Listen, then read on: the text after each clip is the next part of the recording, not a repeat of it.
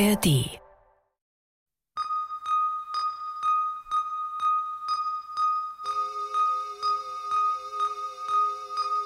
Prometheus, der den Menschen dem Blitz ausgeliefert hatte,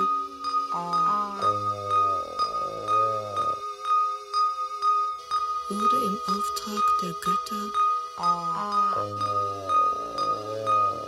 von Hephaistos, dem Schmied, an den Kaukasus befestigt.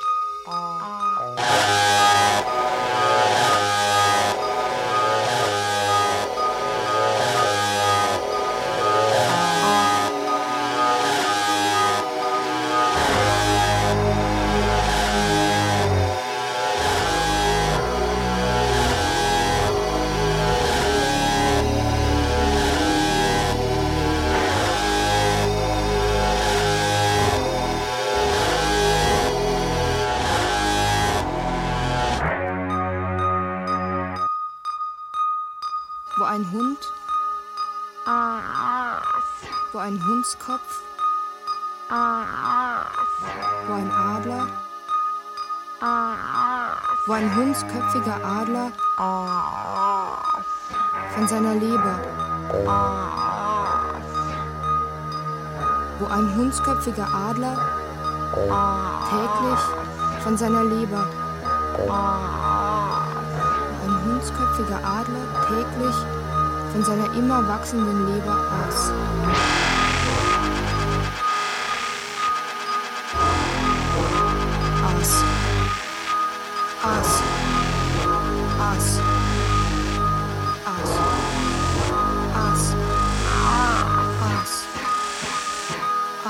Aß.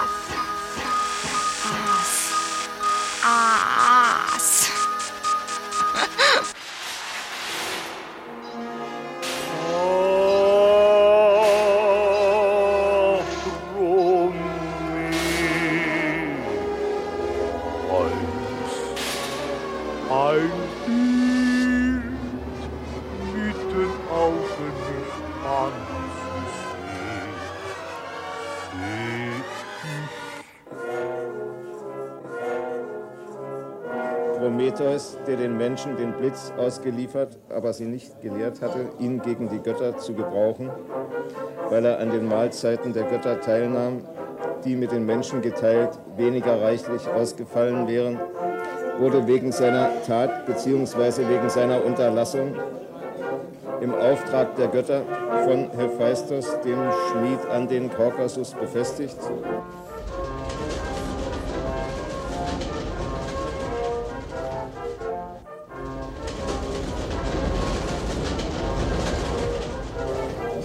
kunstköpfiger Adler täglich von seiner immer wachsenden Leber aß. Der Adler, der ihn für eine teilweise essbare, zu kleineren Bewegungen und besonders wenn man von ihr aß,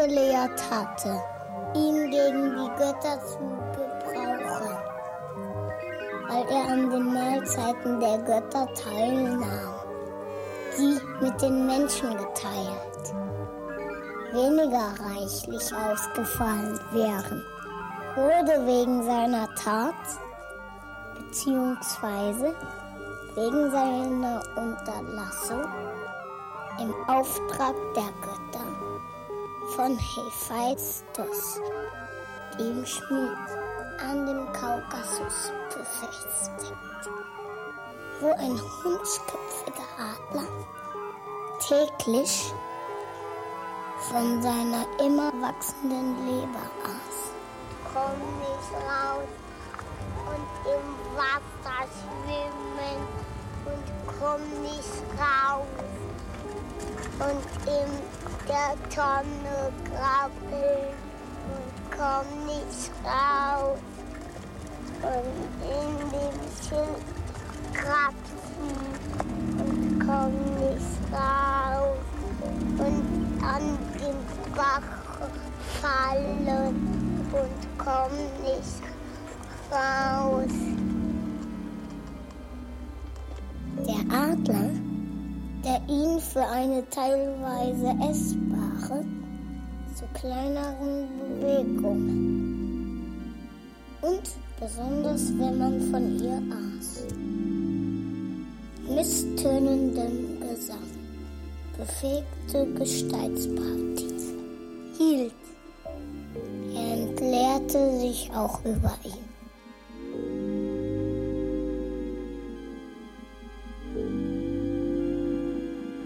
Kot war seine Nahrung.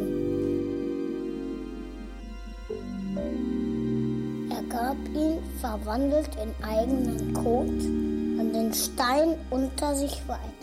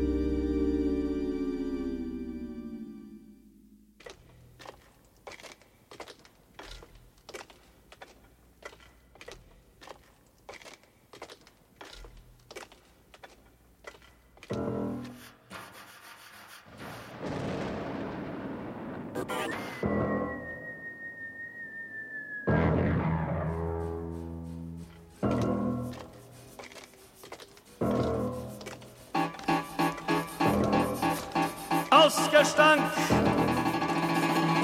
Das Massiv umkreiste.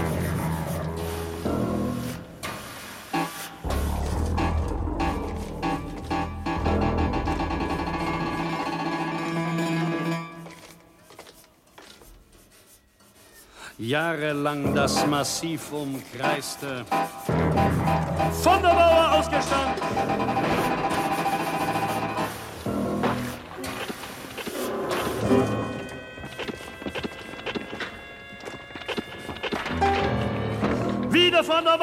Ausgestank. 3000 Jahre lang das Massiv umkreiste.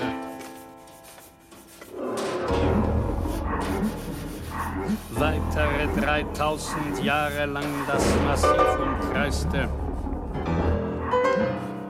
Aber zurück! Immer den gleichen Stein, den immer gleichen Berg hinaufwälzen. Das Gewicht des Steins zunehmend, die Arbeitskraft abnehmend mit der Steigung. Patt vor dem Gipfel.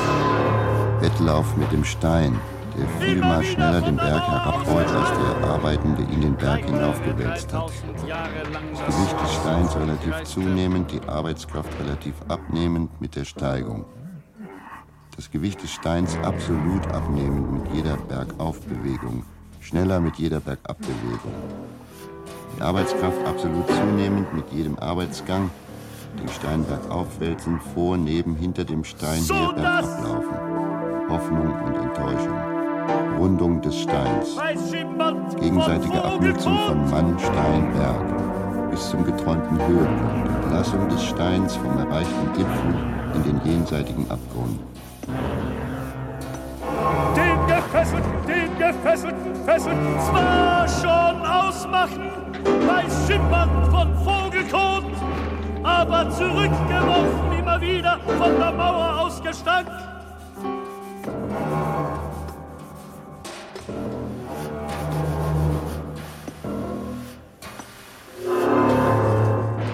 Weitere 3000 Jahre lang das Massiv umkreiste. Da stieg er den Gefesselten zwar schon aus großer Entfernung ausmachen konnte, er macht Kopfsagen und öffnet so zum Noscher, bis er Ischer. Weitere 3000 Jahre lang das Massiv umkreiste, so dass... So dass... Als nach 3000 Jahren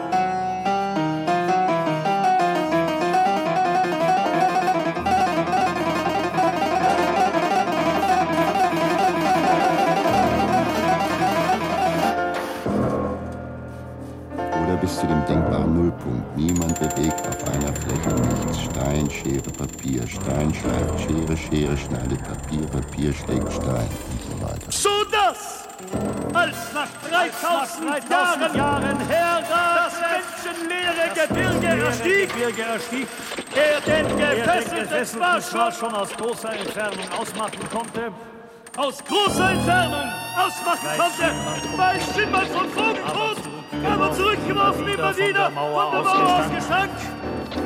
Weitere 3000 Jahre lang das Massiv umkreiste. So dass, als nach, zwar schon, aber immer wieder, weitere 3000 Jahre lang, Immer den gleichen Stein, den immer gleichen Berg hinaufwälzen. Das Gewicht des Steins zunehmend, die Arbeitskraft abnehmend mit der Steigung. Patt vor dem Gipfel.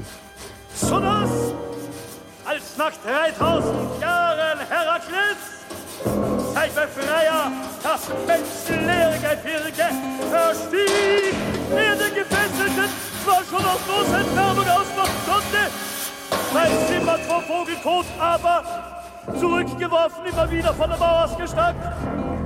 Weitere 3000 Jahre lang das Massiv umkreiste, während der Hundsköpfige von der Leber des Gefesselten aß so dass der Gestank zunahm in dem gleichen Maß, wie der Befreier sich an ihn gewöhnte.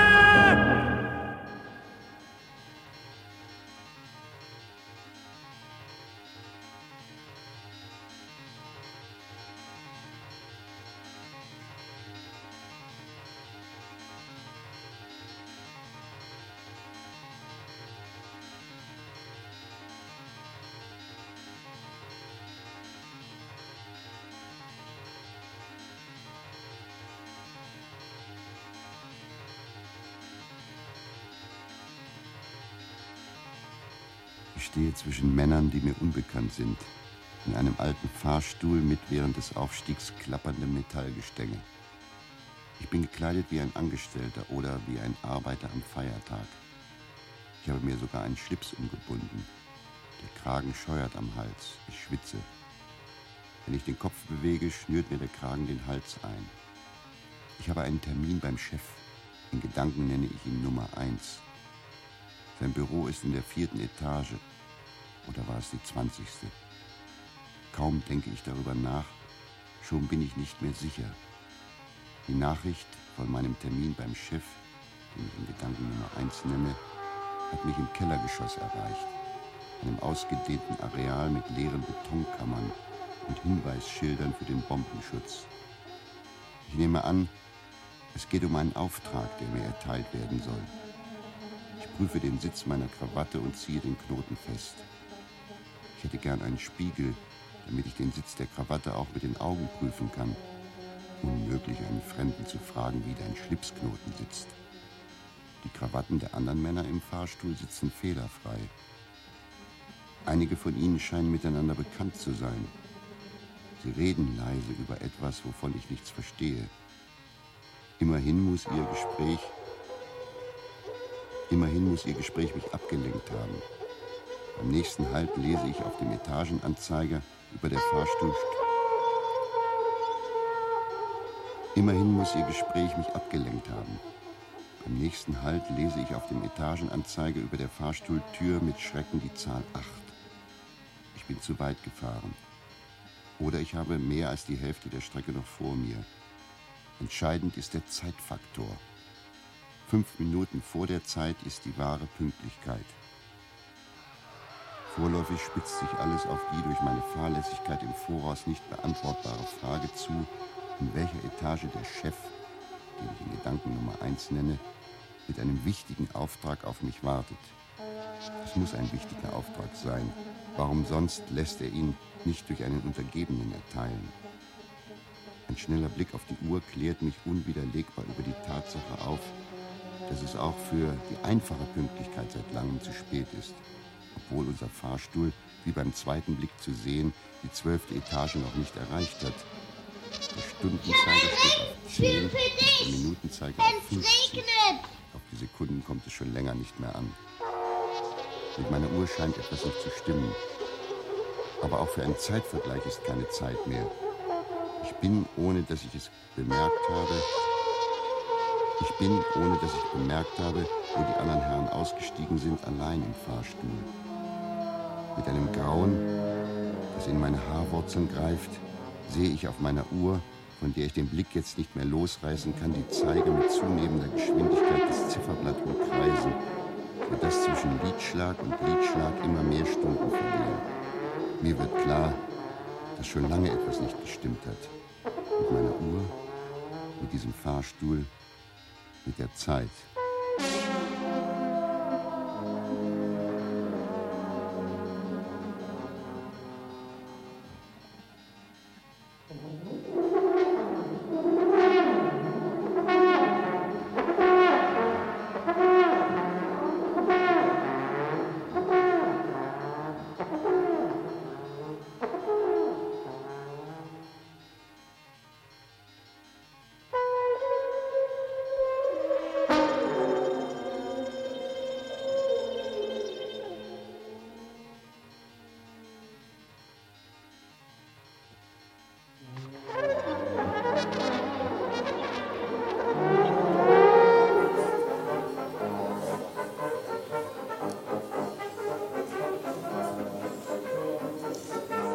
Misstönenden Gesang bewegte Gesteinspartie hielt, entleerte sich auch über ihm.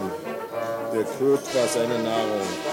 Er gab ihn verwandelt in eigenen Kot an den Stein unter sich weiter, so dass, als nach 3000 Jahren Herakles sein Befreier das menschenleere Gebirge erstieg, er den Gefesselten zwar schon aus großer Entfernung ausmachen konnte, weiß schimmernd von Vogelkot, aber zurückgeworfen immer wieder von der Mauer aus Gestank, weitere 3000 Jahre lang das Massiv umkreiste.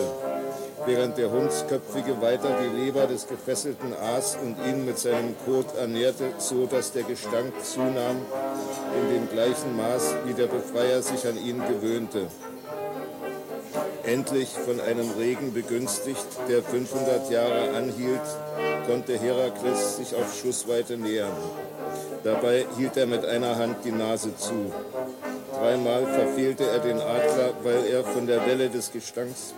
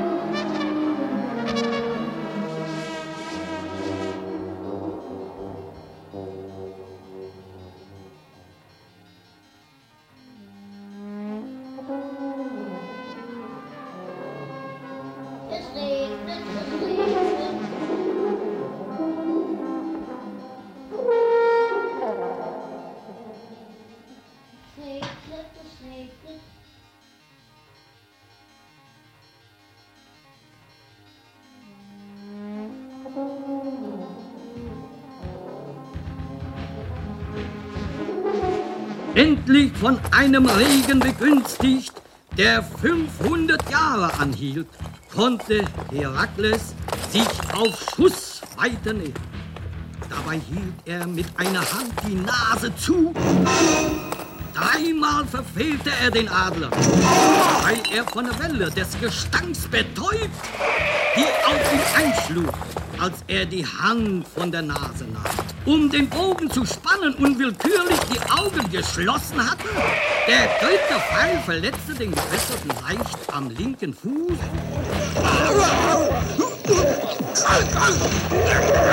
Der vierte tötete den Adler. Prometheus wird erzählt, meinte laut von den Vogel seinen einzigen Gefährten in 3000 Jahren und Ernährer in zweimal 3000. Soll ich deine Pfeile essen, schrie er und, vergessend, dass er andere Nahrung gekannt hatte, kannst du Fliegenbauer mit deinen Füßen aus Mist. Und er brach sich vor dem Stallgeruch, der dem Herakles anhing, seit er die Stelle des Augiers gesäubert hatte, weil der Mist zum Himmel stand. Iss den Adler, sagte Herakles. Aber Prometheus konnte den Sinn seiner Worte nicht begreifen. Auch wusste er wohl, dass der Adler seine letzte Verbindung zu den Göttern gewesen war. Seine täglichen Schnabelhügel ihr Gedächtnis an Beweglicher als je in seinen Ketten beschimpfte er seinen Mörder und versuchte ihm ins Gesicht zu schreien. Aber Prometheus konnte den Sinn seiner Worte nicht begreifen. Verlasse den Fahrstuhl beim nächsten Halt und stehe ohne Auftrag, den nicht mehr gebrauchten Schlips immer noch lächerlich unter mein Kinn gebunden, auf einer Dorfstraße in Peru. Trockener Schlamm mit Fahrspuren. Vor einer Plakatwand mit Reklamen für Produkte einer fremden Zivilisation stehen zwei riesige Einwohner. Von ihrem Rücken geht eine Drohung aus. Ich überlege, ob ich zurückgehen soll. Noch bin ich nicht gesehen worden. Nie hätte ich gedacht, während meines verzweifelten Aufstiegs zum Chef, dass ich Heimweh nach dem Fahrstuhl empfinden könnte, der mein Gefängnis war. Wie soll ich meine Gegenwart in diesem Niemandsland erklären? Ich habe keinen Fallschirm vorzuweisen, kein Flugzeug oder Autowrack.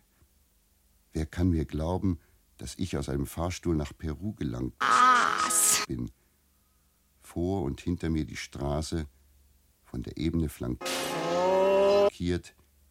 die nach dem Horizont greift. Wie soll überhaupt eine Verständigung möglich sein? Ich kenne die Sprache dieses Landes nicht. Ich könnte genauso gut taubstumm sein. Besser, ich wäre taubstumm. Vielleicht gibt es Mitleid in Peru.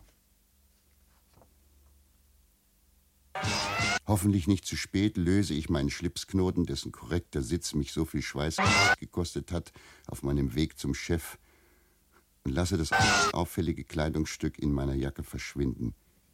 Beinahe hätte ich es weggeworfen. Eine Spur. Im Umdrehen sehe ich zum ersten Mal das Dorf. Lehm und Stroh, durch eine offene Tür eine Hängematte.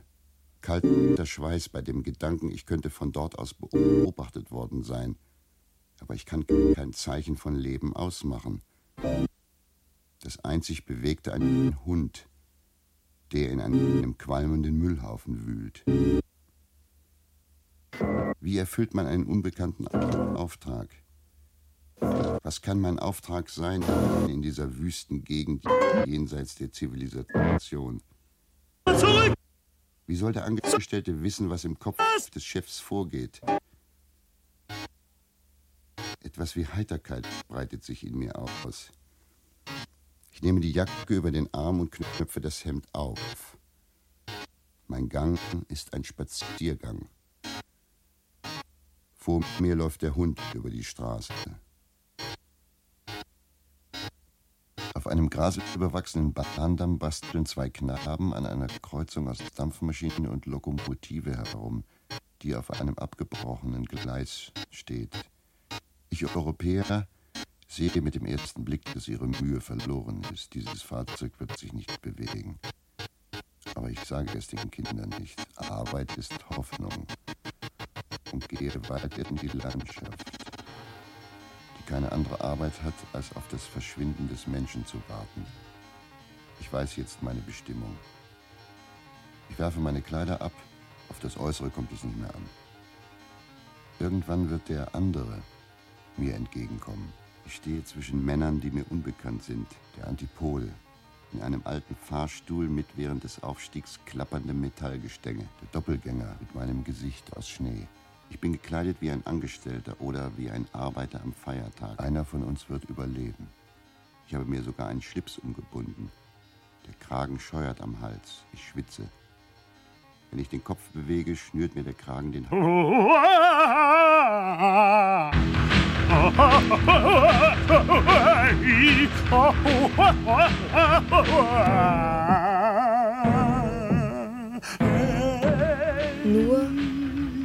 am Geschlecht war die Kette mit dem Fleisch verwachsen.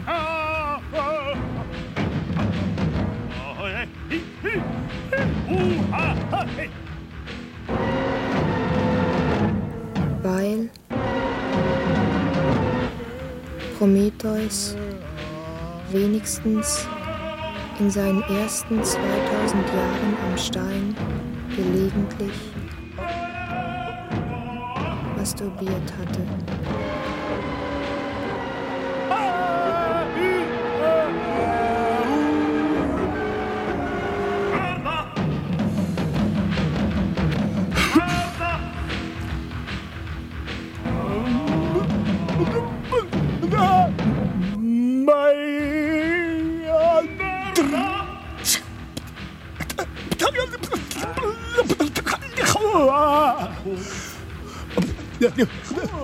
Zeit, Zeit, Zeit, Zeit, Zeit, Zeit,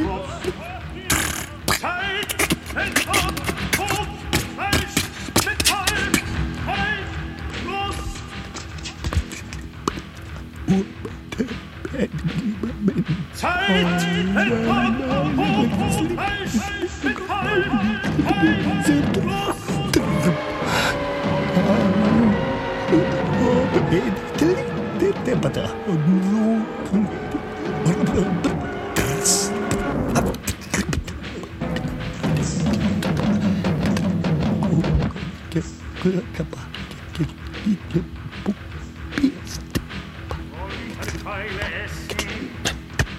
Soll ich deine Pfeile essen? Kannst du fliegen, Power? Ja. Mit deinen Füßen aus Mist.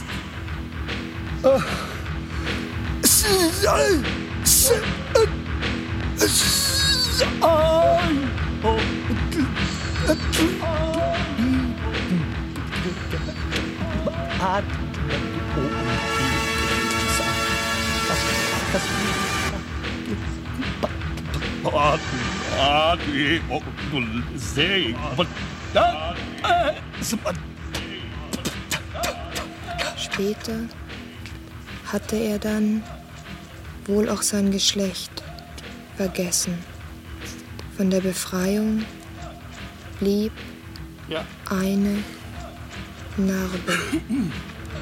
Auch wusste er wohl, dass der Auch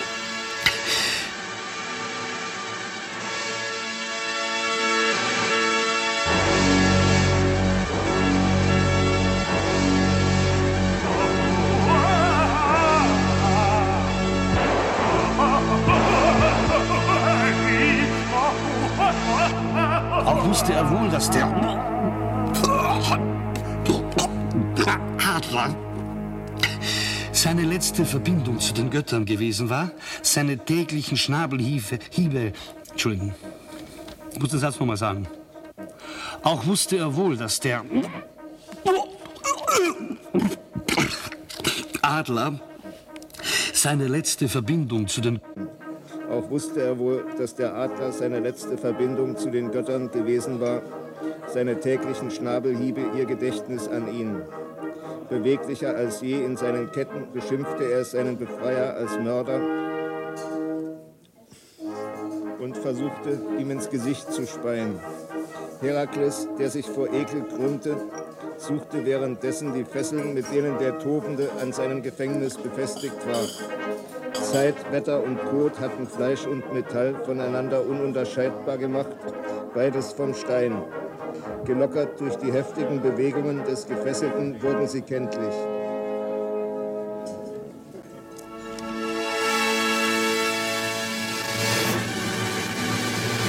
Ans Ende sind wir gekommen der Welt von Menschen her.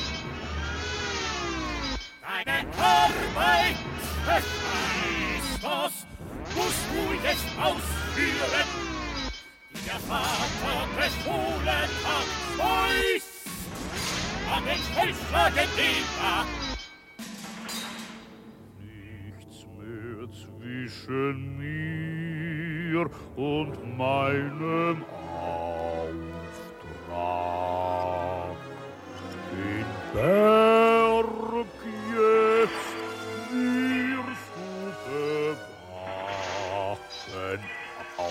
aufrecht, schlaflos, nicht beugen können, das Knie viel schreien, aber ihm kein Ohr. Wirst du die Fesseln im Handtun, also schnell, dass dich nicht langsam sieht der Vater. An den Berg nagle, gleich mit dem Hammer in sein Kleid hin. Hört das Schlag, enger Wind, Gesicht, wo kein Ausweg ist, den Ausweg findet er.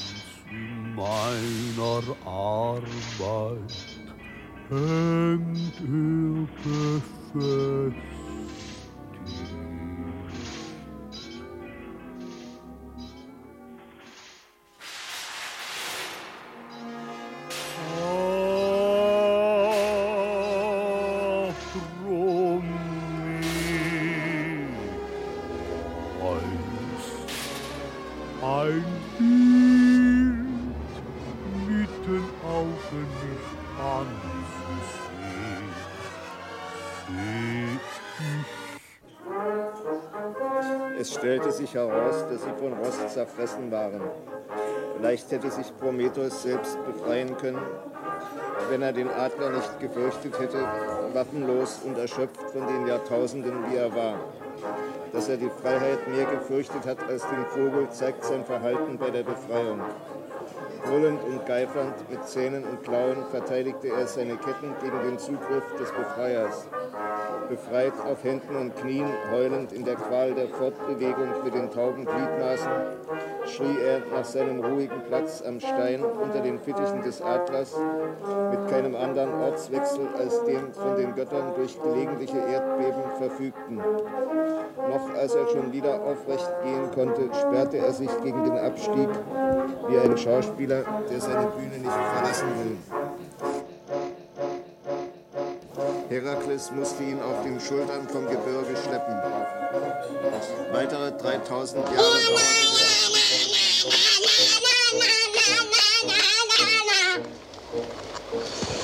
Jetzt bin ich der Zuschauer. Auch. Jetzt bin ich der Zuschauer. Nee! Hier, das ist unsere Bühne. Ja, wir bleiben auf unserer einzigen Bühne. Lass dich ein. Nein, darfst du nicht. Eingesperrt. Darfst du nicht raus. Nein,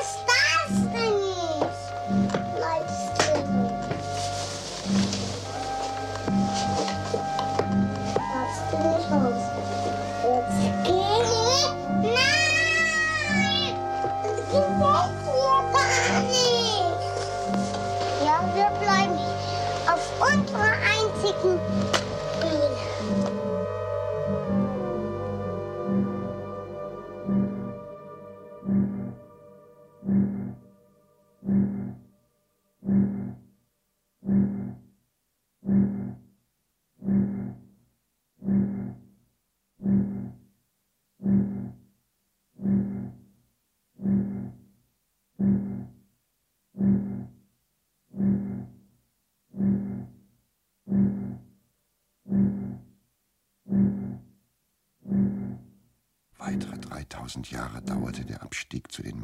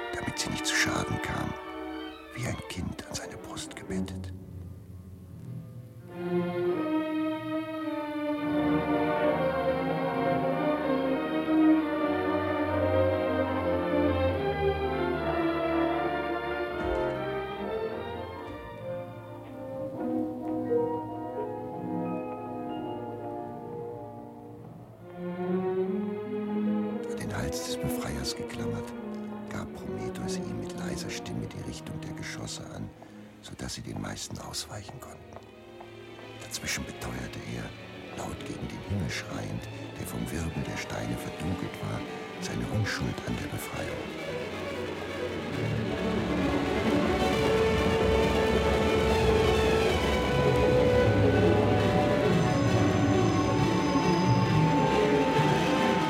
Es folgte der Selbstmord der Götter.